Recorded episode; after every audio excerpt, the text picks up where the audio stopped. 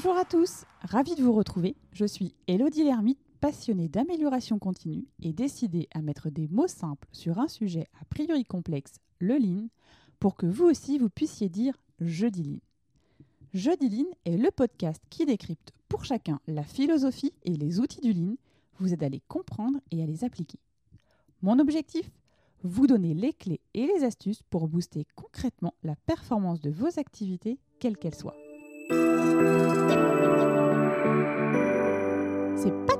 Ça, Elodie, dis donc. Cette phrase, lancée par un ami au milieu de la cuisine, a enclenché une suite de questions dans ma tête et sur le moment aussi. J'avoue que le lean, l'amélioration continue, n'étaient pas les mots qui animaient nos débats amicaux auparavant, soyons honnêtes. En tant qu'ami, il s'y est intéressé au podcast, à écouter et à synthétiser. Le lean, c'est chasser les gaspillages, regarder avec les yeux du client. La valeur ajoutée, c'est ce pourquoi le client paye. En gros, c'est du bon sens. J'en faisais sans me rendre compte en fait. Alors la fin, ça m'a un peu, beaucoup, fait réfléchir. Le lean, c'est du bon sens. Alors faudrait-il penser que, comme Monsieur Jourdain, tout le monde ferait du lean depuis toujours sans le savoir? Cette discussion est restée en suspension dans mon esprit, pour tout vous dire. J'ai repris mes notes, je suis retournée à la source en quelque sorte, avec Taishi Ono, le père du système de production Toyota, le Toyota Production System, le TPS. Je l'avais évoqué dans l'épisode 1. Lorsque Taishi Ono parle de réduire le délai qui sépare la passation de commande de l'encaissement de l'argent, il regarde le bâton. Je m'explique. Le relais 4 fois 100 mètres, c'est 4 coureurs et un bâton de relais. Il ne viendrait pas à l'idée que celui qui ne court pas pourrait courir le 100 mètres haie ou lancer des poids en attendant son tour. C'est l'entraînement des coureurs, l'équipement, le passage de relais qui fera que le bâton arrivera à destination le plus vite possible. Faire de chaque étape une valeur ajoutée. Alors qu'est-ce que la valeur ajoutée? La valeur ajoutée, c'est tout le travail effectué par une entreprise, par exemple, et que le client accepte de payer. Prenons l'exemple d'un produit, une caisse en bois. Le geste qui permet de scier est de la valeur ajoutée. Qui dit valeur ajoutée, vous vous en doutez, il y a donc de la non-valeur ajoutée c'est tout ce que le client souhaiterait ne pas payer dans un processus. Tout ce qui n'est pas lié directement à sa commande, comme les déplacements, les temps d'attente, tout ce que le nom identifie comme un gaspillage. Reprenons notre exemple de caisse en bois. L'action de scier est à valeur ajoutée. Par contre, se déplacer pour aller chercher la scie, la chercher dans un fatras d'outils plus ou moins bien rangés, attendre parce que quelqu'un d'autre l'utilise. Changer la lame, qui ne coupe plus bien, sont des actions de non-valeur ajoutée. Pas convaincu que changer la lame, c'est de la non-valeur ajoutée? Alors je vous mets au défi d'aller expliquer au client d'après qu'il va payer plus cher parce que, pas de chance, on a dû changer la lame pour la fabrication de sa caisse en bois et que l'opération a duré une heure. Mais alors, quel ratio de valeur ajoutée par rapport à la non-valeur ajoutée? Dans la plupart des processus, il y a beaucoup plus de non-valeur ajoutée que de valeur ajoutée. En termes de ratio moyen constaté, on est de l'ordre de 5% de valeur ajoutée pour 95% de non-valeur ajoutée. Donc il vaut mieux réduire la non-valeur ajoutée plutôt que augmenter la valeur ajoutée. Et ça, c'est un des grands principes du Lean, s'attaquer à la non-valeur ajoutée. Faut tout de même noter que dans certains cas, les temps d'attente sont porteurs de valeur. Les amateurs de fromage et de whisky ne vont pas me dire le contraire. 80% de culture, 20% d'outils.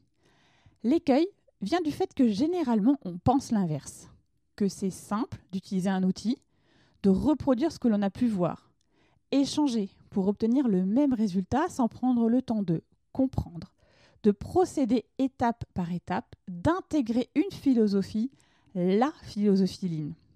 Certes, il y a toujours le bon sens et heureusement, Mon objectif à travers ce podcast est de vous accompagner dans ce voyage, dans les réflexions que vous pouvez avoir, dans les changements que vous avez envie de mettre en œuvre. Et donc, vous l'aurez compris, réduire la non-valeur ajoutée, ça nécessite une implication constante et durable. Mais alors, par où commencer?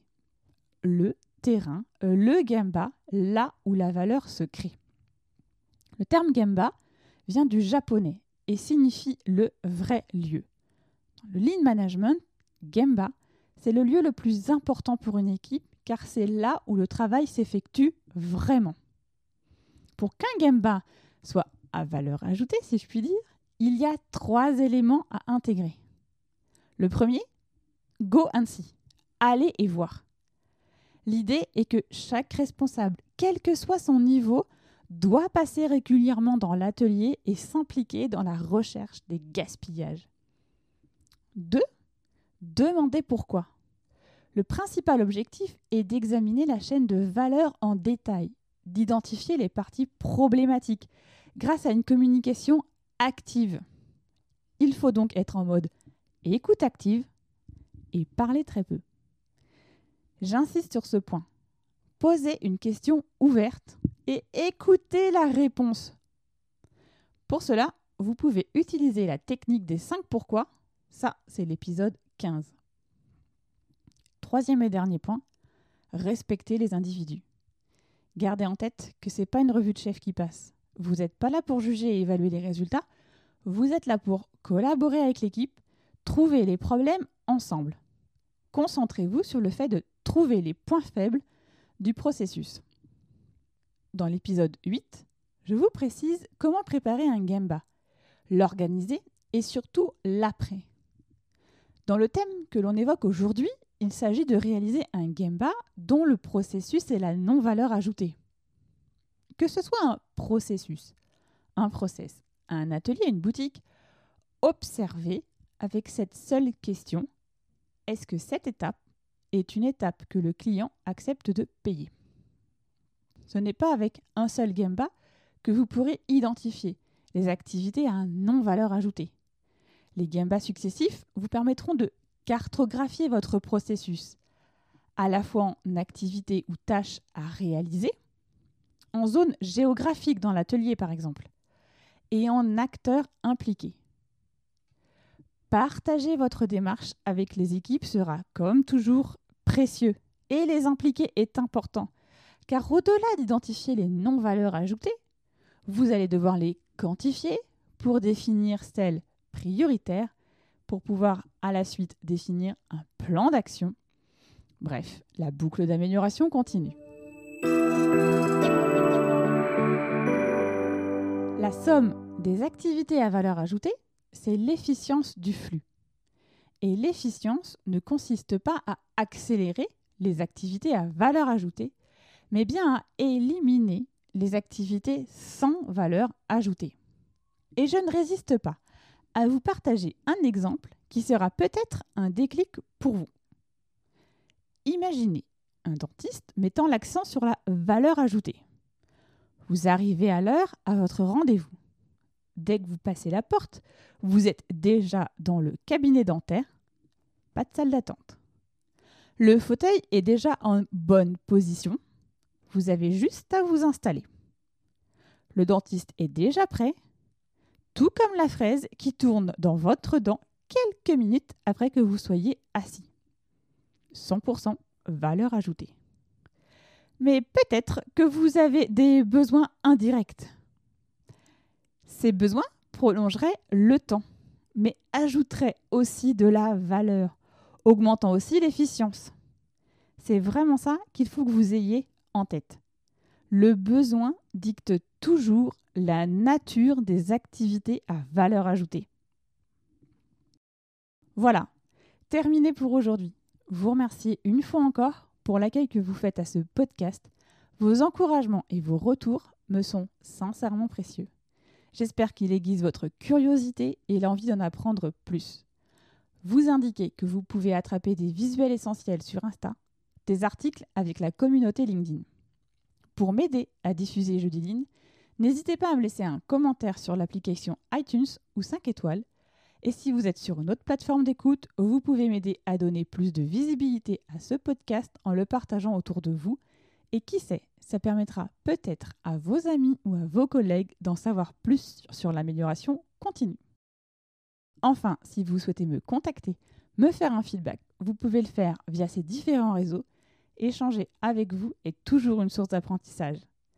Me reste à vous donner rendez-vous jeudi prochain. D'ici là, osez dire jeudi line.